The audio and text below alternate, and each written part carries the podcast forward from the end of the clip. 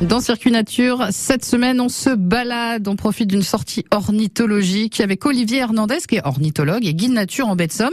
Il nous accompagne toute cette semaine, donc, au micro d'Annick Bonhomme et à chaque espèce, sa migration. Selon les espèces et même parfois au sein d'une même espèce, vous avez des oiseaux qui peuvent tout à fait passer l'hiver en Afrique du Sud, en Afrique centrale, en Afrique du Nord, en Méditerranée, en France ou plus au nord.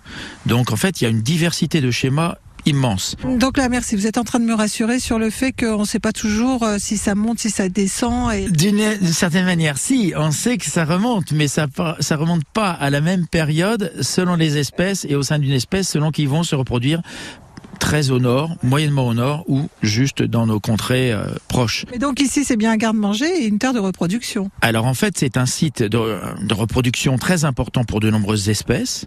C'est un site d'hivernage très important pour un nombre plus limité d'espèces, mais il est très précieux pour le tadorne de belon, pour l'huîtrier pile, le bécasse variable et bien d'autres. Cet espace est encore plus précieux de mon point de vue en tant que euh, escale migratoire, parce qu'il y a une quantité de nourriture euh, très importante, que ce soit des plantes, des invertébrés, des poissons, etc., qui permet qu'il y ait énormément d'oiseaux qui s'arrêtent ici en escale migratoire, en chemin vers les endroits où ils vont se reproduire au printemps, ou à l'inverse, à l'automne, vers les endroits où ils vont passer l'hiver. Je fais parfois la comparaison avec une aire d'autoroute. C'est pas très magique comme image, mais sur une aire d'autoroute, vous avez un certain nombre de personnes qui vivent, quelques dizaines peut-être. Et puis vous avez parfois, certains jours, des, milliers, des dizaines de milliers de personnes qui passent et qui profitent des services offerts par cette aire d'autoroute pour se reposer, pour la toilette et pour se restaurer et refaire le plein d'énergie. C'est un petit peu ce que font les oiseaux quand ils sont en escale ici. Quel que soit l'endroit, il y a quelque chose à voir, il y a des oiseaux à, observer. Alors là, on est aux alentours de Noyelles, euh, il y a une euh, un petit étang, une petite mare. Euh, bon, là, ce sont des signes, rien de bien excitant pour un ornithologue.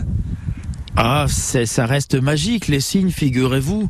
Je suis en train de préparer une, nouvelle sortie que j'ai appelée euh, Les acrobates, rois des airs et des mers. Et j'ai prévu une, une sorte de rubrique anti-acrobates. Autrement dit, ceux qu'on pourrait imaginer comme étant lourdeaux, incapables d'acrobatie. Certes, un cygne ne va pas virevolter comme peut le faire une hirondelle. Ça fait 7 ou 8 kilos à peu près. Et c'est très lourd comme vol. Et en même temps, il a été déjà observé des cygnes à plus de 8000 mètres d'altitude, volant à 137 km à l'heure, non pas grâce seulement à leurs ailes, mais étant portés par les courants d'altitude.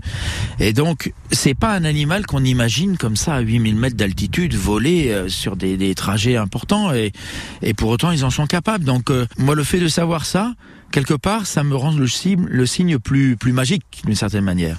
Et petit rappel, les oiseaux que nous regardons voler aujourd'hui sont les ancêtres des dinosaures. Tiens, circuit nature qu'à retrouver sur francebleu.fr. Olivier Hernandez, on le retrouvera hein, demain avec Annick Bonhomme en bête somme.